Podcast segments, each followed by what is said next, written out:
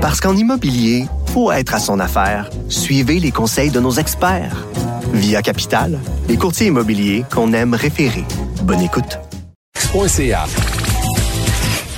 Il a l'expérience de la joute politique et de la joute à LCN. Pierre Nantel, les joutes oratoires ne l'effraient pas. Vous écoutez Pierre Nantel, Cube Radio. Un été pas comme les autres. C'est l'heure d'aller rejoindre notre ami Jean-François Barry, qui est en ondes tous les jours à 15h. Bonjour Jean-François.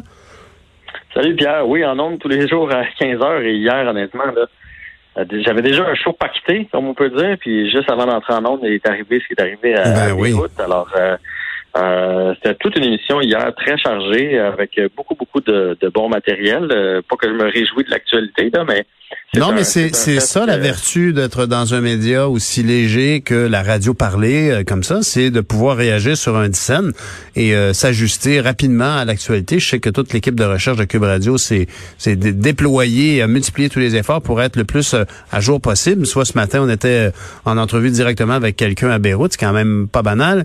Puis c'est certainement en tout cas des, des, des- une des vertus euh, de travailler dans un média qui est plus léger que par exemple de se promener tout partout avec euh, des caméras puis euh, des perches pour le son et tout ça. Euh, et, et tu as, ben oui, puis et, et ce, ce, matin, tu as peut-être entendu Alexandre Moranville Ouellet qui nous parlait d'Emma Québec qui annonçait finalement des résultats qui sont presque le double de ce que l'on croyait comme étant une, une frange de population qui aurait été atteinte ou touchée par la COVID-19. Et tu en as parlé hier. Ah, En fait, euh, non, j'ai vu ça ce matin, euh, moi aussi, puis euh, ça ça m'a fait euh, sourciller. Sur le coup, j'ai fait oh, deux fois plus de monde, j'étais super content. Sauf que quand on analyse, la situation, c'est quand même juste 2,23 personnes. c'est ça. C'est c'est rien quand on pense que l'immunité, si on va avoir l'immunité, ils disent que pour un, un vaccin, par exemple, ça prend au moins 70% de la population euh, qui, qui aurait eu le, le microbe. On est à 2,23. Fait qu'on est on est vraiment loin. La bonne nouvelle là-dedans pour les gens qui ont été analysés, parce que c'est un test qui a eu lieu par Emma Québec entre le 25 mai et le 9 juillet, c'est 7691 donneurs entre 18 et 69 ans euh, dont on a pris le sang et on a analysé ça, vont être contactés. Oh. Fait autres vont le sang. Mais ça, je trouve. hey, moi, j'étais allé donner du sang genre au mois de euh, avril. Fait que je suis passé juste juste avant, malheureusement, parce que j'aurais aimé ça, savoir. Ben moi Puis, euh, dans mon sang, ils ont trouvé des traces d'anticorps. Fait que malheureusement, l'étude euh, s'est faite juste après que moi je sois passé. Mais ils vont être contactés par la santé publique. Donc ça, c'est une bonne nouvelle pour ces pour ces gens-là. On va peut-être découvrir, je sais pas si on va faire un suivi, mais tu sais, mettons que s'il avait appelé chez nous là, pour me dire que moi je l'ai eu là, selon les, les études d'Emma Québec, ça veut dire probablement qu'il y a toute la famille chez nous. Euh, on l'a eu là, parce qu'on était en confinement, donc euh, ben, Ben, c'est une- ça. une belle étude dit long. Et, et idéalement, tu l'as, tu l'as eu, tu t'en es bien sorti et tu fais partie de ce pourcentage de la population qui tranquillement, peut- mais je sais pas comment ça peut se propager cette immunité-là, mais moi j'espère avoir l'appel parce que j'ai fait un don précisément dans cette période-là, fait que je, je, je- j'ai hâte de voir ça.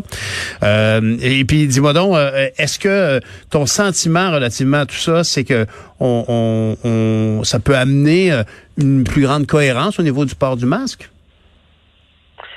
Euh, je pense que le port du masque, euh, ceux qui ceux qui ont décidé de le porter le portent. Puis tu sais, c'est, c'est la majorité de la population. Hein, on a tendance à, à penser que la majorité des gens qu'on teste, c'est pas le cas. C'est juste les autres qui font le plus de bruit. Je pense je pense que ceux qui ont décidé qu'ils n'allaient pas le porter ne changeront pas d'idée.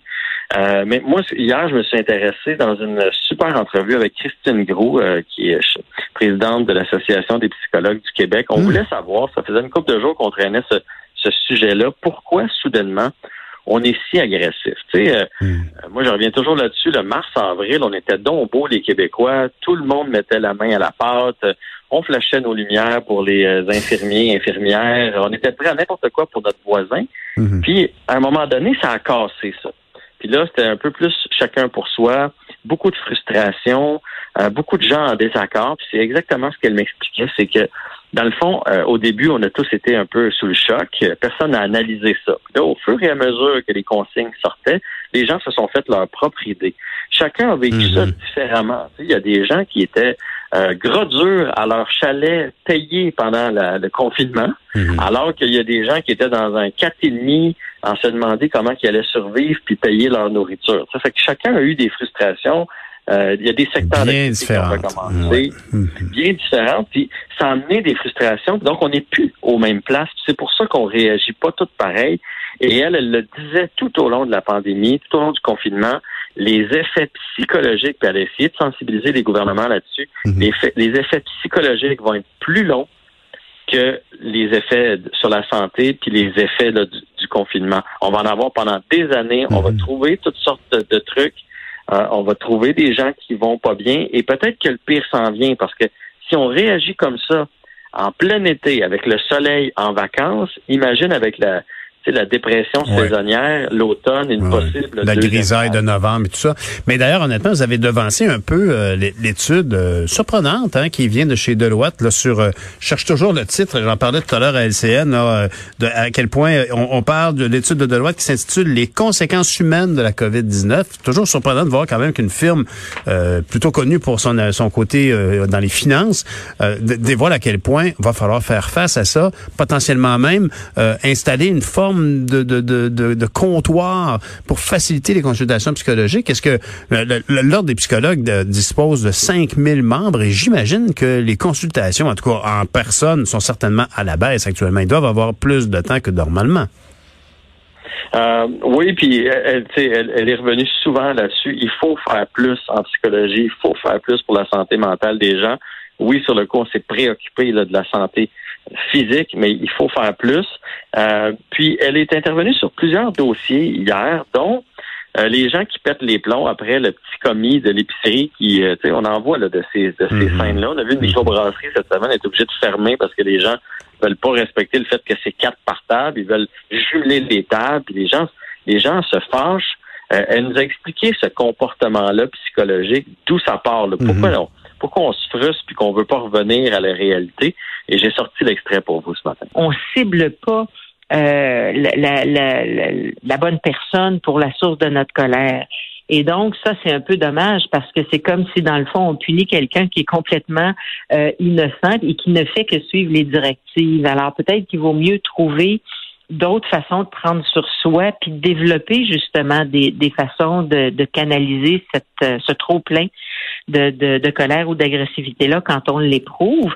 C'est sûr qu'il y a des situations qui sont plus à risque. Si on prend, par exemple, les bars où les gens consomment de l'alcool, ben là, c'est sûr que l'alcool, c'est un désinhibiteur. Ça veut dire que ça nous enlève notre frein. Euh, et on l'a déjà un peu moins quand on quand on est euh, quand on est un peu fragilisé. Alors donc, c'est des situations auxquelles il faut faire attention. Ben écoute, ce sont des, des, propos qui viennent tellement rencontrer la réalité de tout le monde. Euh, ça arrive à, tellement de gens. On rentre dans un commerce, la personne nous dit peut-être pas sur le ton idéal avec des petites fleurs autour de la bulle dans la bande dessinée. Monsieur, vous avez oublié de vous laver les mains, puis fait comme mon Dieu, que ça est agressant. Tu sais, même moi qui me considère bon élève, là, euh, des fois, je fais comme rien, calmez-vous. Mais en réalité, il fait sa job, puis il a pas besoin de toujours mettre des fleurs autour de tout ce qu'il a à dire. Euh, des fois, il met avec, il peut être de mauvais poil, mais c'est sa job, puis euh, il, est pas payé cher pour être là. Tu sais. Non, puis tu vois, c'est exactement la question qui suivait. J'ai dit, OK, mais comment on réagit? De, mettons que moi, je suis dans un dans le, portique d'une épicerie, puis je vois quelqu'un qui, qui mhm. refuse ou euh, qui, qui s'en prend au, jeune commis qui est là, comment je réagis? Là, On a tous vu l'exemple du monsieur au Tim Horton, on se souvient du gars au Tim Horton. Eh euh, c'est ça, tu sais. Moi, je comparais ça à un enfant qui fait le bacon dans un, centre d'achat. Ben, un gros enfant de 6 pieds 4. mais c'est ça pareil, tu sais. C'est de l'entêtement. Euh. fait que ce qu'elle me disait, c'est c'est notre devoir à tous de pas laisser euh, le, jeune commis ou la caissière ou peu importe aux prises avec cette personne-là. Mais la pire chose à faire, c'est de réagir, euh, de, prendre la violence et de réagir par la violence. Mm-hmm. On, tu sais, de dire, hey, hey, maudit cabochon, mets donc ton masque et arrête de l'achaler. Il attend rien que ça. Il attend, il attend ben rien qu'une poignée pour pour nous sauter dans le visage. Alors, il faut être calme, il faut se mettre en groupe. S'il voit que sur 10 personnes, il est la seule à, à, à, faire... Euh, Avoir un autre ton que le monde. Oui, c'est ça. Et pourquoi pas l'amener à l'écart, discuter calmement, mais, mais d'éviter de, de, répondre, puis d'éviter de, de, de, le pousser. C'est ça qu'il cherche. Ça fait probablement 48 heures qu'il est qui, qui gruge, euh, qui, qui se dit hey, moi la prochaine fois que j'y vois, il n'y en a pas un maudit qui va me, me... Fait que, il arrive là-bas, il est déjà pompé et il attend juste qu'on allume mm. l'allumette. Fait que c'est le pire scénario, c'est le pire comportement qu'on peut avoir. C'est vrai, tu as bien raison. C'est, c'est, cette colère-là, c'est l'expression euh, de toute une frustration, de toute une inquiétude, parce qu'il y a personne qui trouve ça drôle actuellement se promener avec un masque dans un centre d'achat. C'est une vision qu'on n'aurait même pas imaginée possible il y a six mois. Alors, ben merci Jean-François, on t'écoute cet après-midi. Je serai là, 15 heures. Bonne journée. Pierre Nantel.